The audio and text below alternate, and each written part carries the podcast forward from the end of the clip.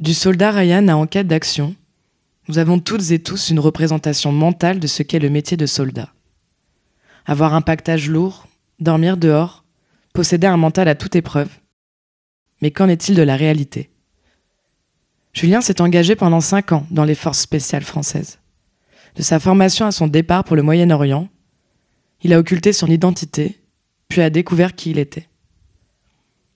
Vous écoutez Dans l'ombre, un podcast présenté par Lucas Mahé et produit par Dype.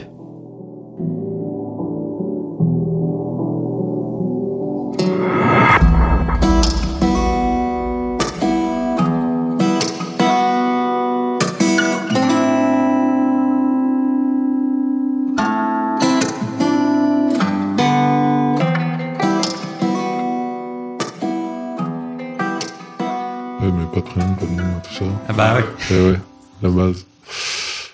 Actuellement, j'ai j'ai euh, 27 ans, je vais avoir 28 ans cette année. J'ai fait euh, 5 ans euh, dans les forces spéciales françaises. Euh, de... il, y a, il y a de ça quelques années maintenant, j'ai quitté il y, a, il y a 3 ans. 3 ans quasiment jour pour jour. Et du coup, bah, pendant ces 5 ans, euh, j'ai euh, j'ai pu apprendre beaucoup de choses, j'ai pu voir beaucoup de choses, faire euh, des, tout un parcours euh, un petit peu atypique. Et directement après euh, l'adolescence, hein, dès, euh, dès l'âge adulte. Donc euh, voilà, c'est. Quoi un parcours atypique? Parcours atypique parce que parce que en fait à la base j'avais pas choisi d'aller dans dans cette branche j'avais rien de en tête particulier et puis ben, petit à petit à petit au fur et à mesure des sélections on m'a emmené dedans et, et du coup ben, on, on sait pas vraiment euh, ce qu'on qu'on va faire parce que c'est quelque chose qui est assez discret euh, de base et du coup ben, on nous emmène et on découvre petit à petit au fur et à mesure des étapes ce, qu'on- ce que va devenir notre, notre métier, notre vie. quoi. Depuis quand tu t'as voulu être militaire? Alors, à la base, alors ça, va- ça va peut-être vous faire rire, mais euh, je voulais être garde champêtre. hein. C'est beau, ouais. C'est trop bien les cartes. Ouais, ouais, c'était un, un peu un délire. Et en fait, euh, bah, j'ai appris que les gardes champêtres, ça n'existait plus vraiment, ou très peu. Il n'y en avait- plus beaucoup. Ok. Et que ça avait surtout, enfin, les missions qu'ils avaient été remplacées par euh, les gendarmes. C'est les gendarmes qui faisaient les missions des gardes champêtres euh, à l'heure actuelle. Et donc, bah, je m'étais intéressé au métier de la sécurité, gendarmerie, la police, les pompiers, tout ça. J'avais fait un. Donc, on fait beaucoup de pompiers, énormément de, cours en pompiers, puis d'immersion en pompiers, et puis un petit peu en gendarmerie, un petit peu en police. Et euh, clairement, une fois arrivé dans la gendarmerie, j'ai compris que c'est pas du tout ce que je voulais faire. pas du tout. Euh, c'est un, un métier euh, qui est, qui est vraiment pas du tout comme l'image qu'on peut en avoir de l'extérieur. C'est un métier qui est, une fois à l'intérieur, ils n'ont pas de moyens, Ok. énormément d'administratifs. Quelle image j'en avais de l'extérieur? Cette image euh, de, euh, de métier ouais, qui, est, qui est très vivant en fait. On a l'impression que voilà, euh, quand on est gendarme, on se déplace, on va régler énormément de conflits, on va euh, avoir cette, euh, cet aspect où on se met à disposition des autres pour, pour apporter la sécurité.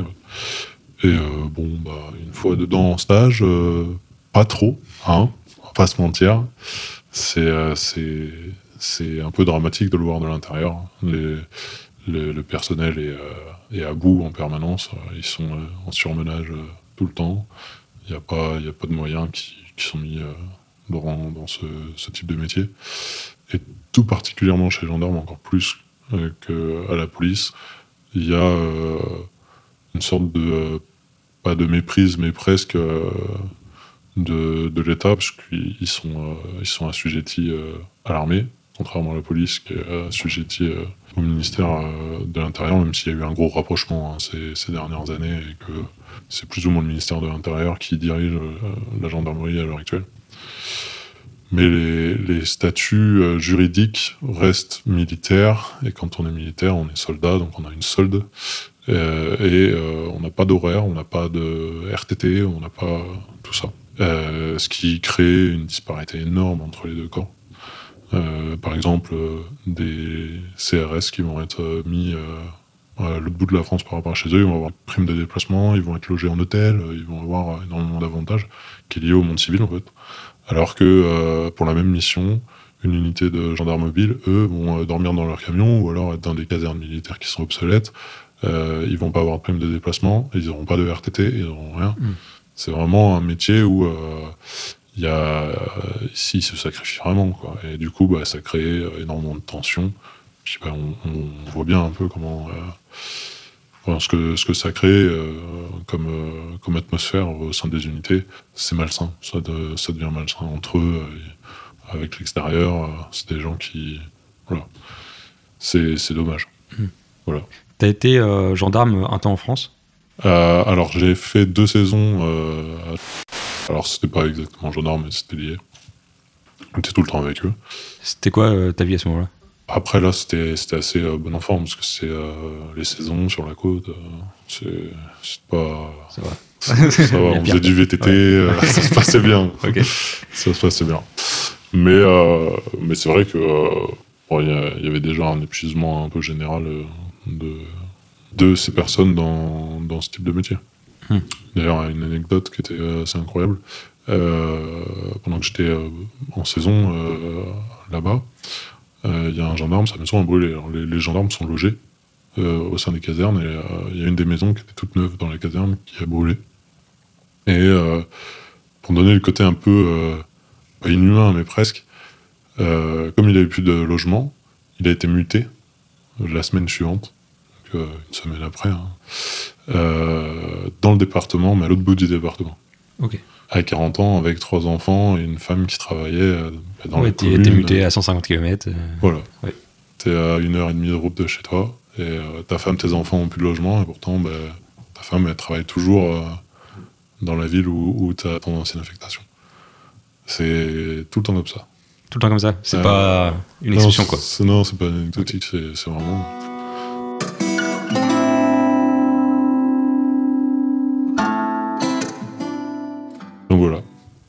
J'ai dévié de euh, la gendarmerie pour aller euh, à l'armée. Je voulais quelque chose qui bouge un petit peu. J'étais jeune, j'avais envie d'action, tu vois.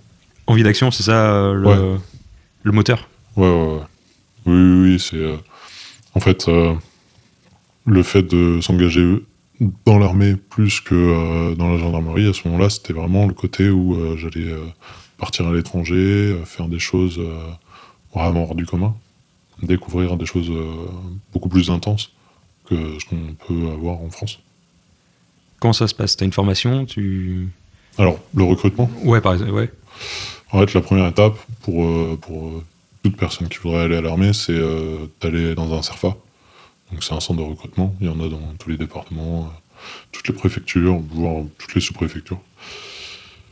Il y a un centre euh, de recrutement où il y a, selon la taille de, de la ville, l'agglomération où on se trouve, il y a de, euh, un bureau à peut-être euh, 10 bureaux euh, avec des, des militaires encore actifs, mais souvent des, des personnes qui ont fait une carrière euh, plutôt longue, qui, qui arrivent euh, en fin de carrière et du coup qui, qui vont dans le centre de recrutement. Et, euh, et en fait, on ouvre un dossier euh, avec euh, son conseiller, un petit peu comme Pôle emploi, en fait, Ouais. mais euh, version militaire. Et, euh, et du coup, bah, ce, conseiller va nous emmener tout au long d'un parcours de, sélection. Donc, il va nous envoyer euh, dans un CSO, un centre de sélection opérationnelle. Euh, alors, les CSO sont par zone défense. En France, on a sept zones défense, dont cinq en métropole. Donc, euh, il y en a une euh, à Bordeaux, une à Rennes, une à Paris, euh, Lyon et Marseille, je crois, pour l'Est. Et, euh, et du coup, on part trois jours avec euh, toutes les autres personnes qui veulent s'engager dans l'armée en général. C'est pas armée de terre, armée de l'air euh, ou marine. C'est vraiment tout le monde est mis pendant trois jours euh, au même endroit. Et, euh, là, du coup, bah, on commence euh, trois jours en communauté où on va euh, être euh, testé et jugé sur plein de choses et même beaucoup de choses que l'on ignore. On pense qu'on va euh, Ils font un test, ils disent que c'est pour faire ça, alors qu'ils voient d'autres choses en même temps. Déjà, et puis euh, au-delà des tests en eux-mêmes qu'on passe pendant ces trois jours, on est observé en permanence. C'est-à-dire que euh, même au self, même euh, quand on est en chambre avec les camarades, il y a plus ou moins de, une observation qui est faite pour voir le comportement de chacun, essayer de discerner les profils de tout le monde. Ça t'a gêné Non, au contraire. Parce que quand tu le remarques, c'est plutôt un avantage pour toi. Parce que comme ils le disent pas, bah, c'est. Il y a énormément de personnes qui se comportent euh, comme s'ils étaient chez eux. Et euh, du coup, bah, ça. Ça joue pas forcément en leur faveur. Et, euh, quand tu comprends dans quel mécanisme tu rentres, bah, c'est beaucoup plus simple. Tu, es beaucoup plus à l'aise et, ça se passe bien. Et du coup, bah, trois jours de test, il y a tout, y a du psychotechnique, du sportif. et contrairement à ce qu'on pense, le côté sportif est important, mais il n'est pas primordial du tout. Euh, Il y a une, une grosse euh, légende urbaine. Alors après, c'est peut-être vrai dans d'autres pays, mais en tout cas en France, euh, pour rentrer dans les forces spéciales, il n'y a pas besoin de savoir faire euh, 25 tractions et, et de savoir courir un, un semi-marathon en pas longtemps. Quoi. Donc, donc voilà, c'est les trois jours de test. Et euh, en fait, euh, en fonction des résultats de ces trois jours, euh, il y a plus ou moins une, une évaluation psychologique et psychotechnique qui est faite de la personne. On a un entretien final avec un psychologue qui, euh, qui essaie de nous juger. Et lui envoie nos résultats au centre de sélection euh, et au CERFA. Et une fois euh, retourné au CERFA, là, notre conseiller va euh, discuter avec nous des possibilités qui s'offrent à nous par rapport à ces tests. Alors, euh, dans l'armée, on est très large en sélection. Peu importe le résultat des tests, il y aura forcément un endroit qui est fait euh, pour la personne euh, dans l'armée. Euh, on a pas de Parcoursup, t'as pas de résultat. euh, Non, non, non. Ça va. Que, que t'es euh, polytechnique ou que t'es euh, juste la JAPD en poche, euh, tu rentres. Tout le monde a pris quelque part. non Tout le monde est pris quelque part. Vraiment, il y a des cas hein, de personnes qui sont pas pris, mais c'est particulier. Qu'est-ce que t'as choisi? Ben, au début, j'ai pas eu le choix. C'est-à-dire que on, on te fait plusieurs propositions de- d'endroits où tu peux aller. Et, euh, à l'époque, euh, en gros, les, endroits où, je pouvais aller étaient euh, sur, sélection. Donc ça veut dire que en temps normal, un régiment, quand il a besoin de personnel, il fait une demande auprès de, de la DRH, en gros, et euh, la DRH envoie dans tous les CERFA, voilà, il nous faut, euh, mettons, 40 fantassins pour tel régiment, il nous faut, euh, je sais pas, 30 soldats ici. euh. et du coup, il y a des places qui s'ouvrent, et du coup, quand on rentre du CSO au CERFA, le CERFA dit, bon, bah voilà, tes résultats sont bons, là, on a besoin de 30 soldats, tu prends une place, tu vas là-bas. Quand je suis arrivé au CERFA, ils m'ont pas présenté les listes euh, de, besoins, ils m'ont présenté les listes de sélection. Et là, les listes que- qu'il y a, c'est euh, un nombre de places euh, par an qui est défini. Et euh, on repasse des entretiens avec les régiments en eux-mêmes, et après on passe des sélections chez eux.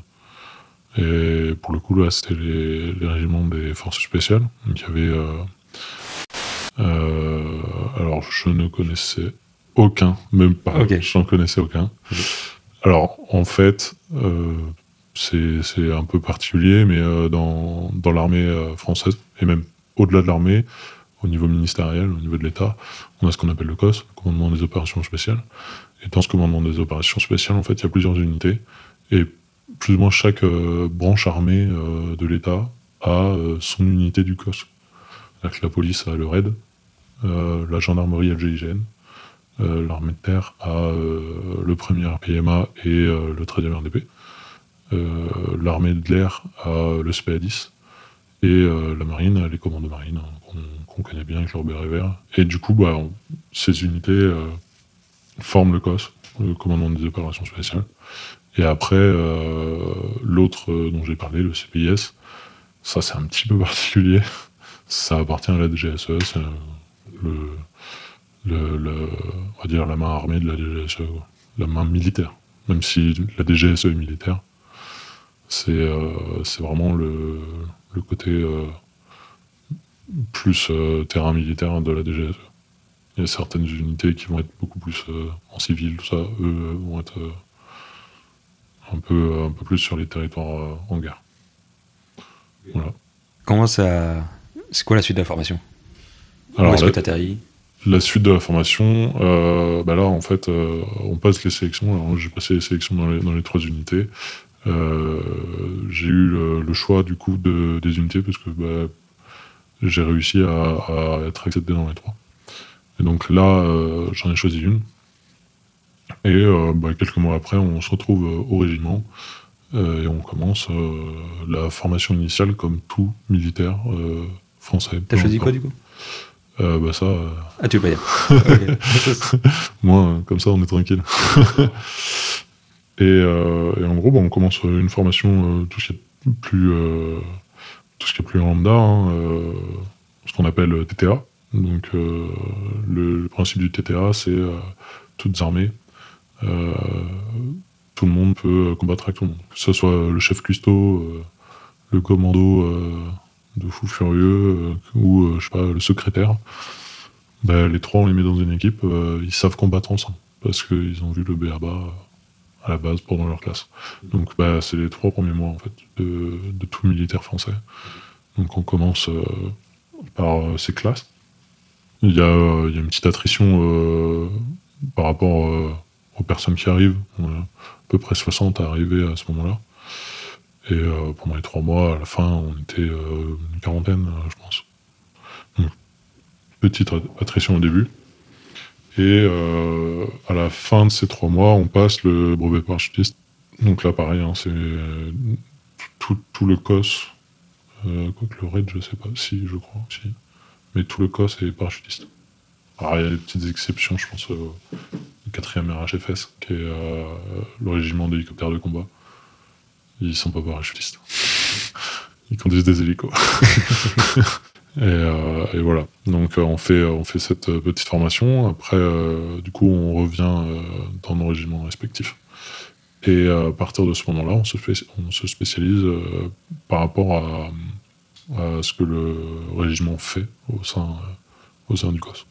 Est-ce que déjà à ce moment-là, euh, ça te plaît plus ce que tu fais comparé à la gendarmerie? Ah oui, bien sûr. Ouais. Ah oui, Là, t'es dans ton truc Ah oui, rien à voir. Ah oui, je pense même que c'est une des meilleures parties, une meilleure euh, période de, de- du cursus, parce que c'est vraiment le côté euh, cohésion qui est incroyable. C'est, une formation. euh, au-delà du technique, parce qu'on on, on apprend du technique, mais euh, c'est, pas c'est pas hyper poussé comme technique non plus. C'est vraiment le côté euh, relationnel, le côté humain, il est incroyable. On découvre euh, vraiment euh, je pourrais dire la vie, mais presque. On, on sort de l'adolescence, on est jeune adulte, et on arrive euh, avec un uniforme. Ouais. Il n'y a plus de distinction sociale, il n'y a plus de distinction euh, entre euh, les personnes qui sont, qui sont présentes. Et on passe euh, trois, quatre mois tous ensemble. en communauté. Quoi. Ouais, et puis dans la formation, et c'est- très voulu par l'armée, et ça c'est une chose qui est, qui incroyable, on met en avant la cohésion beaucoup plus que le résultat. C'est-à-dire que quelqu'un qui a un bon résultat, mettons, on fait une course à pied, le mec fait un score incroyable, mais le gars s'arrête, euh, prend sa bouteille d'eau et attend les autres, il va se faire détruire. Le mec, il a fait un bon résultat, c'est bien, il retourne en arrière, il va chercher ses collègues, il les aide, il les emmène à passer la ligne d'arrivée. Et jamais on s'arrête, on laisse quelqu'un derrière. Et euh, au même titre que quand quelqu'un fait une connerie, euh, c'est euh, c'est tout le monde qui trinque. Il y a pas, on, on laisse pas. C'est pas pour stigmatiser la personne. Il y en a beaucoup qui pensent ça, a beaucoup qui se disent ah, machin il est nul, du coup on va le mettre en avant et puis on va le ridiculiser. Non, non. En fait c'est pour faire prendre conscience à tout le monde que quand on fait une erreur, déjà c'est le groupe qui trinque, et deuxièmement c'est pour faire comprendre au groupe quand il y a une erreur, on balance pas. on camoufle. Mm. On garde euh, le copain avec nous. On essaye de, euh, de créer cette cohésion. Et euh, même si on sait qu'on a quelqu'un qui, est, euh, qui va faire une connerie ou qui, euh, qui va être un peu faible ou autre, eh ben on l'emmène avec nous. On, on le laisse pas tomber parce que sinon c'est nous qui trinquons en fait. C'est c'est- vraiment ça, c'est c'est top. On l'apprend énormément à cette partie-là et, et ça permet derrière d'avoir des mecs euh, très solides, quoi. C'est euh, pas du tout le même état d'esprit.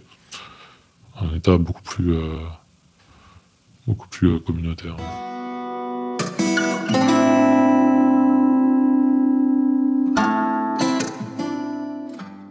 Qu'est-ce qui se passe ensuite?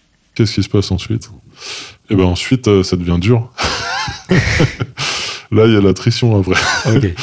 Là, euh, là, en fait, on commence une, formation euh, beaucoup plus euh, spécialisée et on rentre dans la partie difficile physiquement au début, puis quand le physique a lâché, c'est le moral qui doit tenir. quand le moral tient pas et que et que on tombe, et ben, voilà, c'est après c'est la persévérance et on, on rentre dans dans l'usure longue. On y va euh, vraiment. euh, alors, c'est bien fait parce qu'on y va par étapes. Donc, euh, tout ce qu'on qu'on fait, en fait, est, une progression assez, assez échelonnée, mais quand même très rapide. C'est-à-dire que euh, on va pas envoyer quelqu'un avec un sac à dos de 80 kg faire, je sais pas moi, 30 km comme ça en pleine nuit. On va envoyer euh, petit à petit euh, les personnes faire euh, 10 km, 20 km, 30 km, ainsi de suite. Tous les deux soirs, trois soirs, on va, on va se débrouiller en fait pour que petit à petit euh, tout le monde fasse des, des, missions qui soient ultra complètes et, et très dures physiquement. Et, c'est là qu'en fait on a l'attrition où il y a énormément de départs. hein. Il y a beaucoup de gens qui se blessent, il y a beaucoup de gens qui, qui abandonnent. Euh, Il y a vraiment un tri de fait. Puis il y a aussi un, état d'esprit qui s'installe. Et, euh, par cet état d'esprit, euh, il y a aussi une sélection naturelle qui se fait. C'est-à-dire qu'il y a des personnes qui n'arrivent pas à s'intégrer et qui, sortent. non pas parce qu'ils sont blessés ou qu'ils n'arrivent pas à suivre, mais parce que bah, s'intègrent mal au groupe. Toi, t'aimes bien être challengé comme ça? C'est, euh, c'est en vrai, ouais, c'est, c'est, c'est motivant. hein. C'est, tu, tu, tu lâches rien parce que tu as un but, quoi. Tu veux Mm. chercher. hein. C'est, c'est, c'est un peu cet esprit euh, combattant euh, qui est recherché. euh, Ton dans- but, c'est quoi à ce moment-là? De finir. T'as une date À ce moment-là, Ouais, t'as- tu résistes. Tu résistes. T'as pas de deadline, t'as pas vraiment de date, t'as pas, des surprises en permanence. tu sais jamais vraiment quand est-ce que ça va finir. Et, euh, voilà, hein, euh, chacun finit à un step euh, différent. Et il y en a qui continuent encore après parce que une fois que la sélection est finie, qu'il reste une dizaine ou une quinzaine de personnes, on intègre ensuite les, compagnies ou les escadrons selon l'arme. Et en fonction, bah, au sein de ces compagnies, on peut encore euh, grimper avec d'autres stages, on peut aller vers des métiers de plus en plus difficiles. Donc euh, ça s'arrête vra- jamais vra- vraiment dans le régiment, mais déjà si on arrive à franchir le premier, euh, premier step, bah, il y a une, reconnaissance euh, de tout le monde en fait vis-à-vis de ça. Et, et puis voilà. Après, une, fois, une fois que cette formation qui est, qui est la partie la plus la plus sélective euh, est passée, bah, euh, chacun va euh, plus ou moins en fonction de son classement au métier qui lui est affecté au sein du régiment. Tu peux dire ton métier? Euh, Non. C'est pas grave. bah, en fait, c'est assez généraliste. Le fait déjà d'être euh, d'être là-dedans, euh, Oui, t'en fais pas. voilà.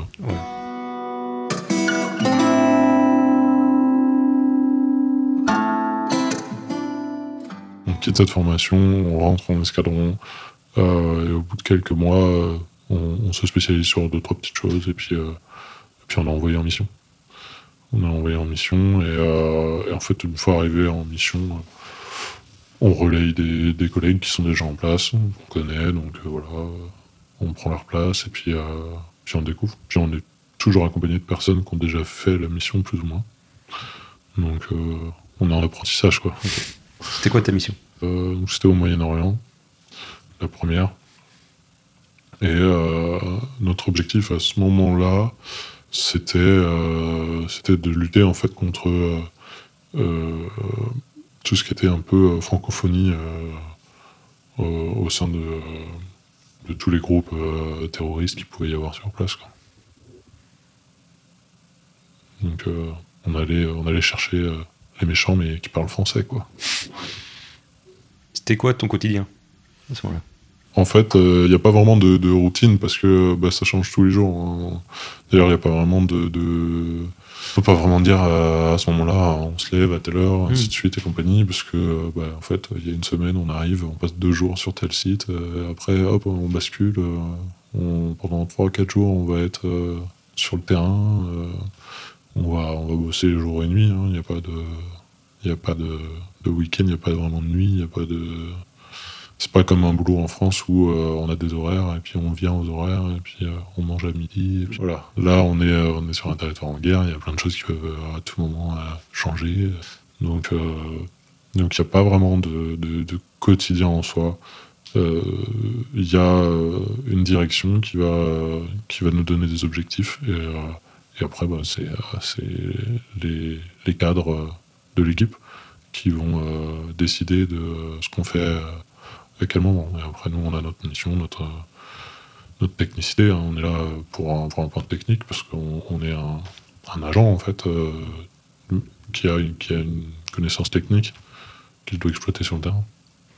Donc, euh, nous, on applique euh, ce que ce qu'on nous a appris à faire. Comment tes proches, quand tu leur annonces et comment euh, Personne ne le sait. personne ne sait? On dit pas où on va, on fait pas ça. Ok.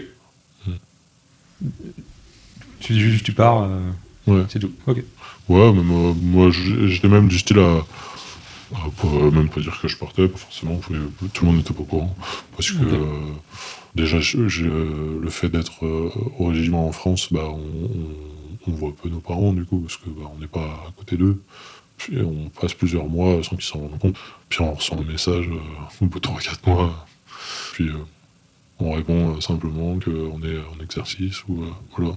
Ça sert à rien d'inquiéter. On, on a le droit hein, de dire qu'on est en mission. Mm. Mais pff, le faire. Ça inquiète plus les gens qu'autre Ouais, c'est quelque chose en Ouais. plus à gérer, alors que euh, juste dire qu'on est euh, en exercice, Et toi, personnellement, comment tu gérais cette distance? Bon, bien. Bien. Ouais, tu, ça, ça te gênait pas, quoi. Non. Ok. Ouais, tant mieux. Non, oui, oui, bah, après, je pense que tout le monde, hein, euh, il y en a peu hein, qui le géraient mal. Je- moi, j'en ai jamais connu. Euh, Il y, a une- grosse capacité de rebond chez les gens qui, euh, font ces métiers. Et, généralement, le côté affectif, est, c'est c'est pas, c'est pas à l'ordre du jour quand on part en mission. On l'a dans des moments où ouais, c'est difficile parce qu'on perd un collègue, parce que il y a un problème en France euh, ou autre, forcément. On a tous eu euh, des, des misères à gérer à distance ou à gérer sur place euh, qui, qui est découlé sur la France. Mais, mais c'est vrai que ça, c'est. C'est pas. Quand on a 20 ans. Ouais.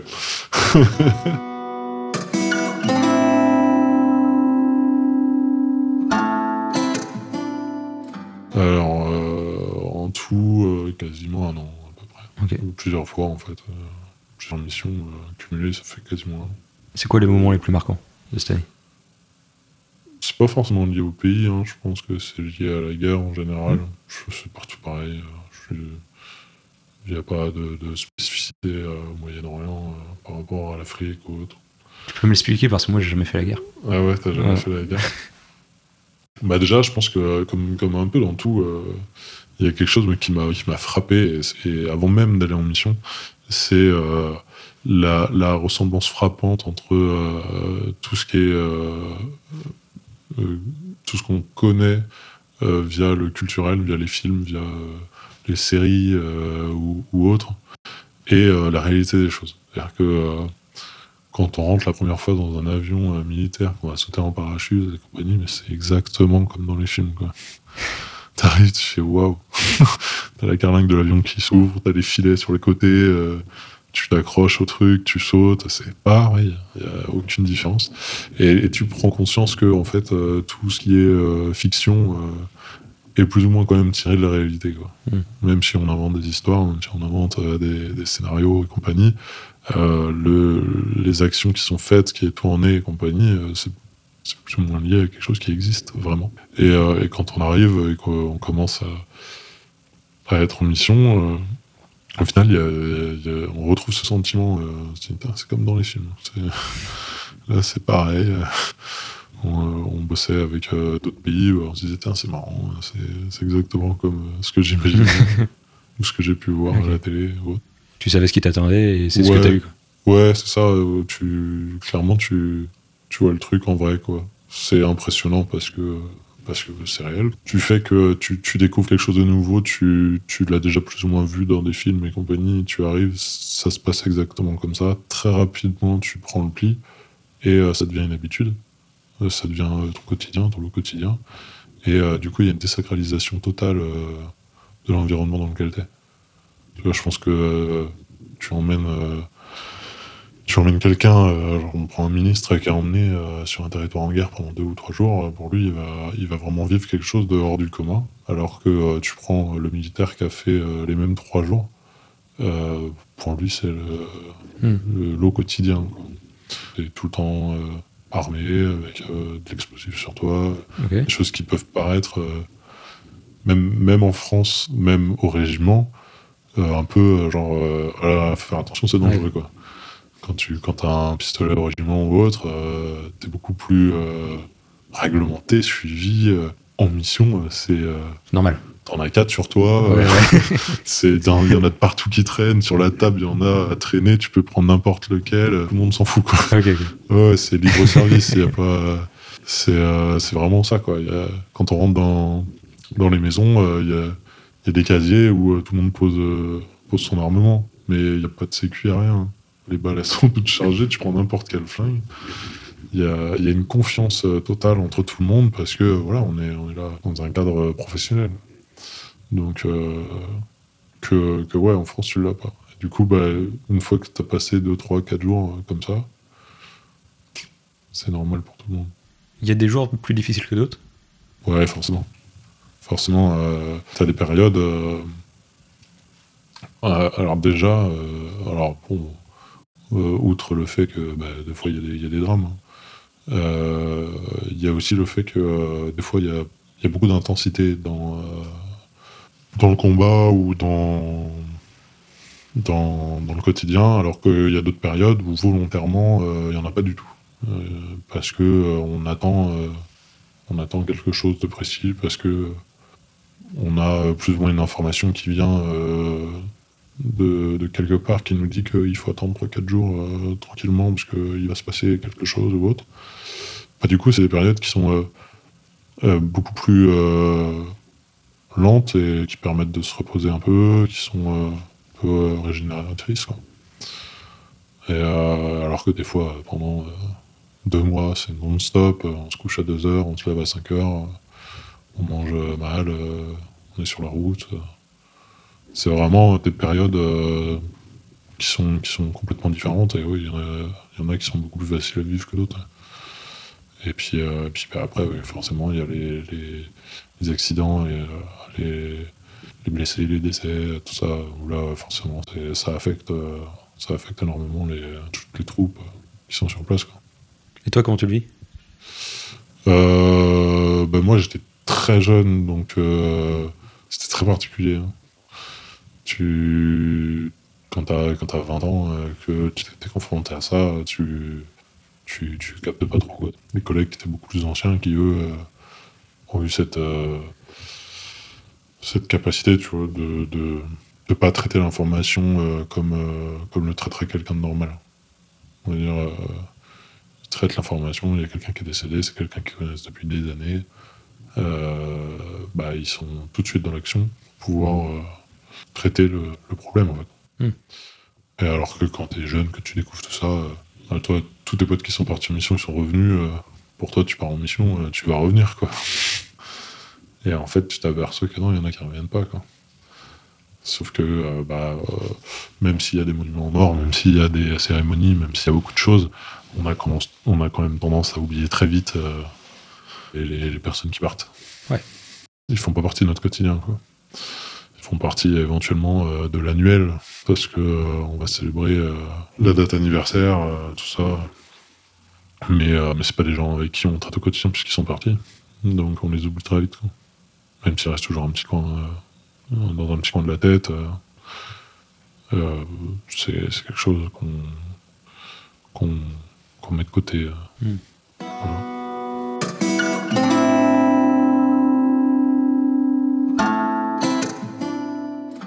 C'était quoi tes missions? Est-ce que vous attaquiez? On n'attaquait pas tout simplement parce que euh, c'était pas notre rôle. On, était sur des, euh, des, des- missions où euh, justement bah, on devait trouver où étaient les, personnes qui, qui nous gênaient. Et en l'occurrence, après c'était d'autres forces qui, qui traitaient le sujet. Là-bas, au Moyen-Orient, c'était beaucoup de frappes aériennes, énormément de frappes aériennes. Ça dépend. Des. Ou c'était de la recherche euh, ouais. Mais euh, ça, ça dépend de, de l'environnement dans lequel on est, Mm. euh, de l'ennemi, de plein de choses. Comment vous cherchiez Ah bah ça, Ah, ok. ça, Pardon. voilà. Euh, ok. Est-ce que tu as d'autres choses à dire sur cette période? Non, j'en ai pas. C'était des questions, euh, oui. Non, bah, je- Rien de particulier à dire. Quand tu reviens, Ouais. qu'est-ce qui se passe dans cette tête Comment tu te sens? Euh, oh, tu te sens bien. Ouais. Tu reviens, T'es tu fais content la fête. Ouais. Ouais. C'est bien. tu reviens, t'as des sous. Ok. tu fais la fête, c'est bien. Non, non, en vrai, euh, alors, surtout t'es jeune, donc euh, tu te soucies pas trop euh, de, de ce qui vient de se passer. Tu, tu, tu cherches à progresser dans ta vie, dans ta carrière, dans beaucoup de choses. Et euh, tu rentres, tu retournes chez toi, tu te fais. euh, alors, il y a un petit passage en sas de décompression. Euh, c'était en Crète. Le premier que j'avais fait, c'était beaucoup au repos. Le deuxième, c'était beaucoup la fête. C'est quoi Les 16 de go décompression, c'est toi qui prends des vacances? Non, non, Non, c'est des- l'armée qui, te, qui te met pendant quelques jours, euh, qui te fait une coupure en fait entre la mission et la France, parce que euh, en fait, quand tu arrives en France, tu te fais déglinguer euh, par tout le monde. C'est-à-dire que que ce soit au boulot, que ce soit dans le perso, que ce soit pour tout et n'importe quoi, t'as énormément de choses à gérer. Tu reviens, t'as une tonne d'administratifs à gérer, parce que ça fait six mois que t'es parti de France. T'as plein de galères à gérer parce que ta voiture elle est en panne, ça fait six mois qu'elle est sur le parking, elle démarre pas, faut emmener chez Garagiste. T'as euh, ton chef en France euh, qui a besoin euh, de mecs pour faire telle chose et telle chose à tel endroit, donc il t'envoie. Enfin, c'est. Tu arrêtes pas. Dès que tu rentres en France, tout le monde est très content de te revoir pour t'utiliser à faire quelque chose. tu. C'est Ouais. euh, tout de suite, euh, putain, tu cours partout. Donc ils ont, ils ont mis ça en place, le petit sas de décompression. Et euh, c'est pas mal, hein. c'est très bien, hein. on rigole bien. Est-ce que tu as un suivi psychologique aussi? Alors normalement, oui. Normalement. Normalement. Ok. Non, en fait, euh, je pense qu'il y a là, il y a un, un- un réel, euh, il y a une réelle volonté de la part de l'armée euh, d'apporter des solutions vis-à-vis du suivi psychologique. Maintenant, entre la volonté et la réussite, c'est un monde. Ils ont vraiment envie d'apporter un soutien psychologique. Maintenant, ce qui est ce qui est mis en place, c'est les personnes que l'on voit ou que l'on ne voit pas justement, puisque bah, ils font mal, euh, mal euh, la gestion de, de, cette, euh, de cette aide. Sont pas forcément les, personnes les plus adéquates à, à aider les personnes qui, subissent des, des traumatismes de guerre. C'est-à-dire que concrètement, quand on voit Brigitte, qui est psychologue depuis 30 ans, euh, euh, dans je sais pas quel bled, euh, qui est réserviste de l'armée, Mm. et qui va parler face à des mecs qui ont euh, 25-30 ans qui viennent de perdre euh, leur, euh, leur mentor ou autre. euh, Ça ça, ça colle pas. En fait, ça, ils ont même pas envie de l'écouter. Parce que, euh, voilà, euh, c'est les profils typiques euh, en mode euh, la personne vient et en fait, euh, l'impression d'être en vacances, quoi. Genre, Ouah, je vais, euh, je vais au Moyen-Orient pendant, euh, pendant 4 jours pour, euh, pour voir des militaires euh, parler. Ouais. C'est, en fait, euh, on- je pense que surtout euh, une population comme les militaires ont besoin de s'identifier, ils ont besoin- besoin de mimétisme en fait dans, euh, dans ce suivi, dans cette aide psychologique pour vraiment euh, être euh, euh, serein, de pouvoir parler avec la personne qui est en face d'eux, parce qu'ils cherchent une compréhension. Là, ils savent très bien que la, la dame qui est en face d'eux va pas comprendre. c'est pas, Ouais. c'est pas- même avec euh, toutes les capacités euh, professionnelles qu'elle peut avoir. Ouais, tu peux pas te confier si l'autre te ressemble pas un minimum. C'est ça. Je pense qu'ils seraient bien plus heureux de voir euh, l'un de leurs collègues, euh, un ancien du régiment qui viendrait les voir pour parler avec eux. Ça les aiderait beaucoup plus que de... Ça arrive ça? Euh, je- Moi, je l'ai jamais vu. Mais après, oui, si, parce que les anciens du régiment sont toujours un peu là pour ça aussi. Mais euh, Après, c'est pas leur taf c'est pas leur taf qu'on Ouais. les envoie pas en mission Ouais. pour dire voilà, il y a, il y a un gars qui est tombé, euh, va parler, euh, va parler au loulou. Mais, euh, mais en tout cas, bon, le côté, euh, le côté un petit peu trop médicalisé de l'aide, c'est mal perçu quoi, Mm. Par, par les personnes qui y sont.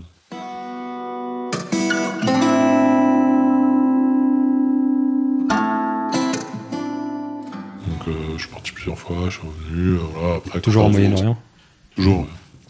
Et euh, après, quand t'es en France, bah, tu fais ta vie euh, lambda de militaire. hein. Tu, tu vas au régiment, tu fais ton sport. euh, soit tu prépares une autre mission, soit tu fais un- une formation. En fa- en fait, l'armée en France, ça ressemble énormément à, l'école, à l'éducation nationale. Euh, C'est-à-dire que euh, quand t'es en France, t'es plus ou moins euh, soit élève, soit prof. Quand t'es militaire, euh.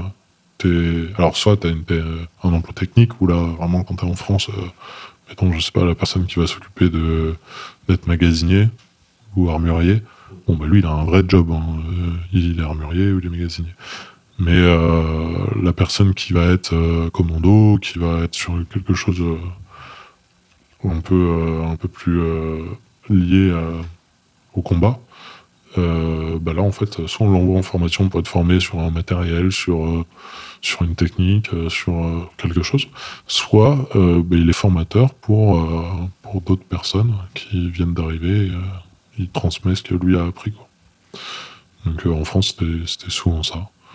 Je crois que j'ai dû passer euh, sur, sur tout mon mandat euh, un an euh, en mission, euh, deux ou trois ans en formation et un an euh, en activité euh, autre. Mais t'aimais bien ça? Ouais, Ouais. c'est euh, c'est cool. Hein. Hmm. Tu, quand tu es, en formation, tu découvres énormément de gens, tu découvres énormément de, de milieux sociaux, c'est incroyable. Vraiment, parce que ça peut aller de tout. Il y a autant des formations au sein du régiment, au sein des forces spéciales, où vraiment ça va être très spécifique, mais il y en a aussi qui sont dans la régulière totale. Et alors là, on arrive avec euh, des gars incroyables. Quoi.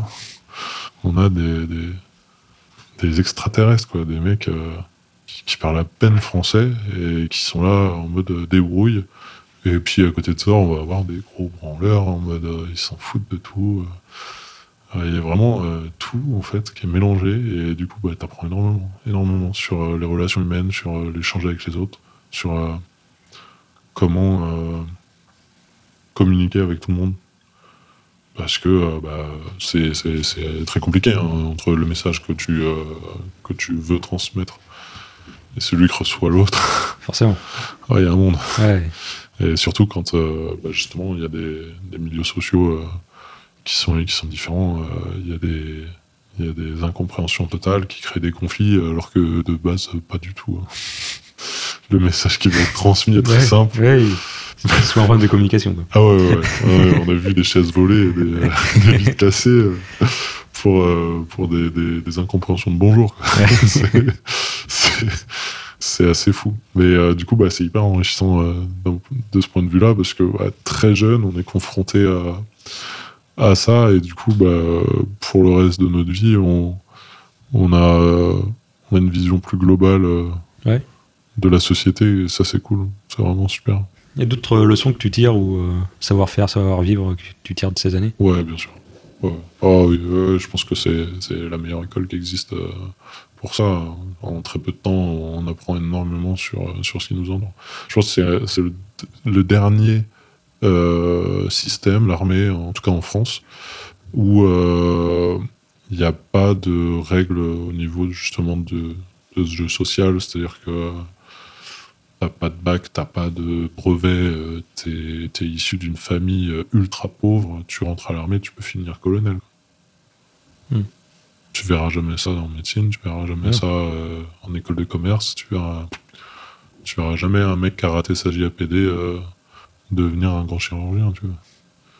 C'est impossible. À l'armée, c'est possible. Parce qu'il va être formé, parce qu'il va être suivi, parce que euh, on le met dans quelque chose. Il y a un suivi qui est énorme. C'est hyper social, hein, l'armée. hein. On pourrait croire l'inverse de l'extérieur, mais euh, ne serait-ce que sur la rémunération.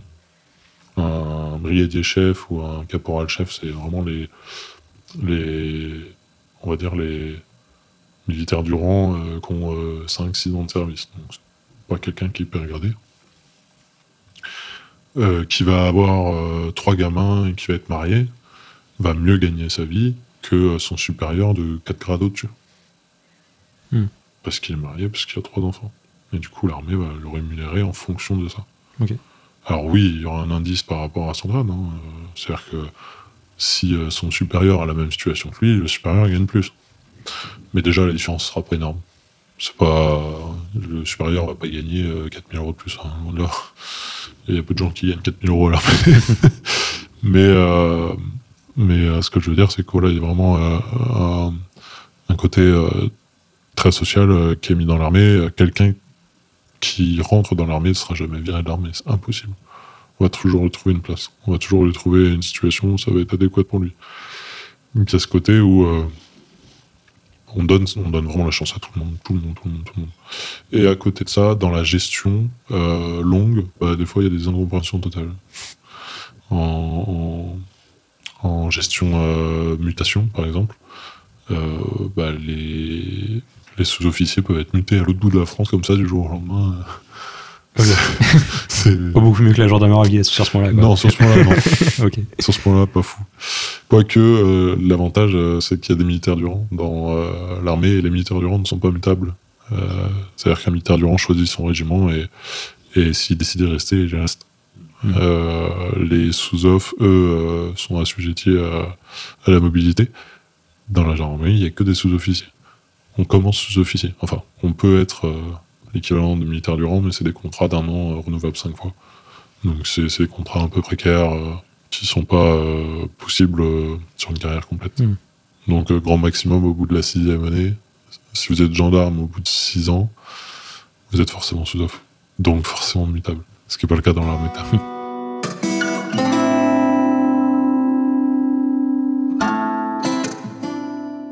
À quel moment tu quittes l'armée et pourquoi?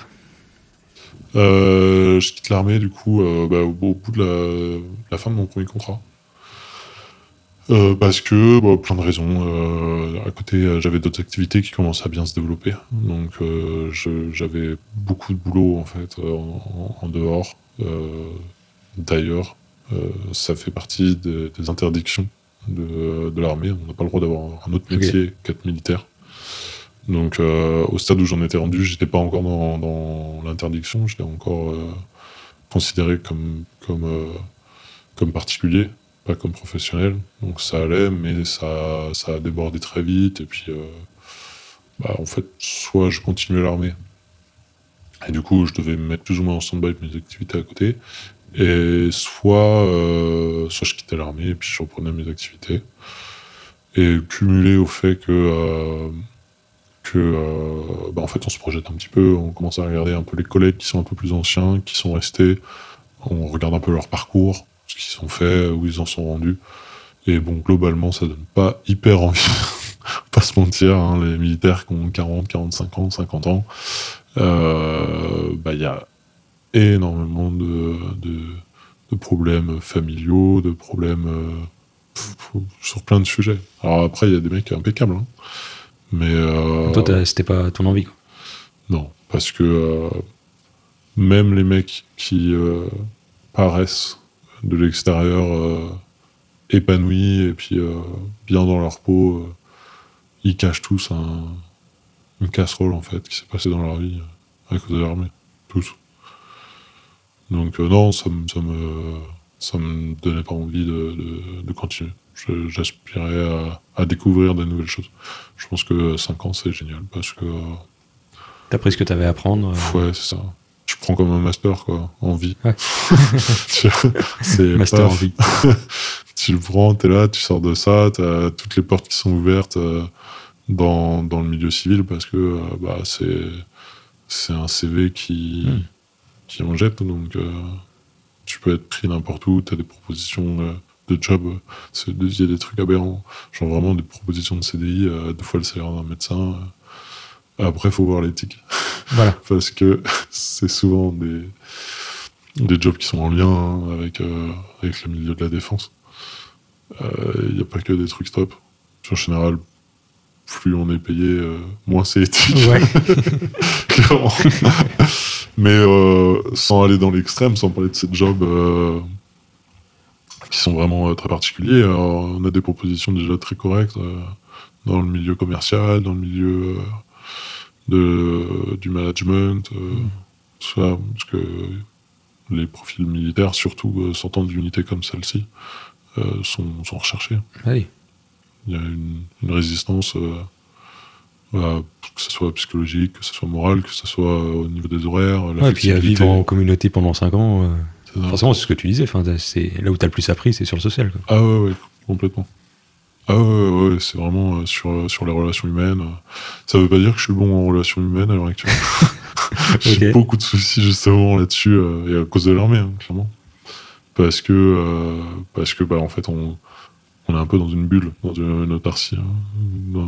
À l'armée, c'est très particulier parce que on est avec énormément de milieux sociaux, énormément de personnes, mais on est quand même globalement qu'avec des garçons qui sont plus ou moins euh, avec un, un point commun. Oui. Parce que euh, quand on s'engage à l'armée, euh, on passe les portes d'un a plus ou moins tous un point commun euh, qui est celui de, de vouloir faire quelque chose, quoi. D'avoir cette envie de, de, de- de se donner dans quelque chose, donner un but, un sens à sa vie. Et puis après, il y a le moule de l'armée qui fait que tout le monde a une direction. Donc euh, quand on vient dans le milieu civil et qu'on essaie de, euh, de gérer des gens comme on le fait à l'armée, ça marche pas trop, hein, Ouais. on va pas se mentir. La gestion des horaires, tout ça, cette incompréhension. Mais, euh, mais ça va. Ah, la réponse est, je pense, c'est positive, mais est-ce que tu y retournerais? Est-ce que tu referais tout ce que. Alors là, maintenant, non. Non. Non. Mais à, à 20 ans. Voilà, à 20 ans, bien sûr. Ok. À 20 ans, bien sûr, je le referai euh, sans hésiter, hein, euh, bien sûr. Euh, je dis non là maintenant parce que bah voilà, hein, j'approche de la trentaine et j'ai plus du tout la même forme, surtout après être passé 5 ans dans ce- cette magnifique aventure. hein. Mais, mais c'est vrai que ouais, c'est. Je, comprends que euh, rester longtemps, euh, les gars soient usés.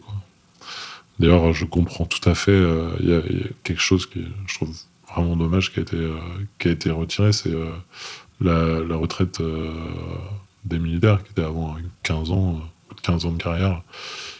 Partait avec un petit pécule, c'était pas énorme. hein. C'était pas, c'était pas un salaire, mais c'était en général entre 500, 600, 700 euros pour les moins gradés. Et puis pour les plus gradés, ça pouvait dépasser le SMIC ou un peu plus. quoi.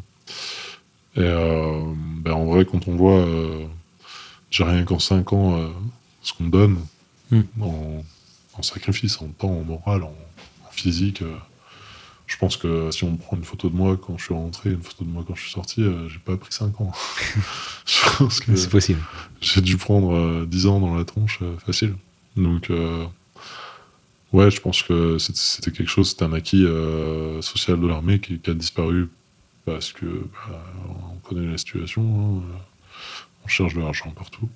Donc là, ils sont passés à 21, puis ils sont en train de repousser à 25, et puis euh, l'idée, c'est plus ou moins à terme d'avoir une jouissance décalée, c'est-à-dire qu'on ferait les 21 ou les 25 ans, on sait pas encore, et on toucherait la retraite qu'à 60 et quelques. Hmm. Donc euh, c'est dommage parce que quand on voit comment se donnent les mecs et en plus ils ont envie, euh, ils le font, euh, euh, c'est triste. Mais en vrai, mais en vrai à 20 ans, ouais, bien sûr.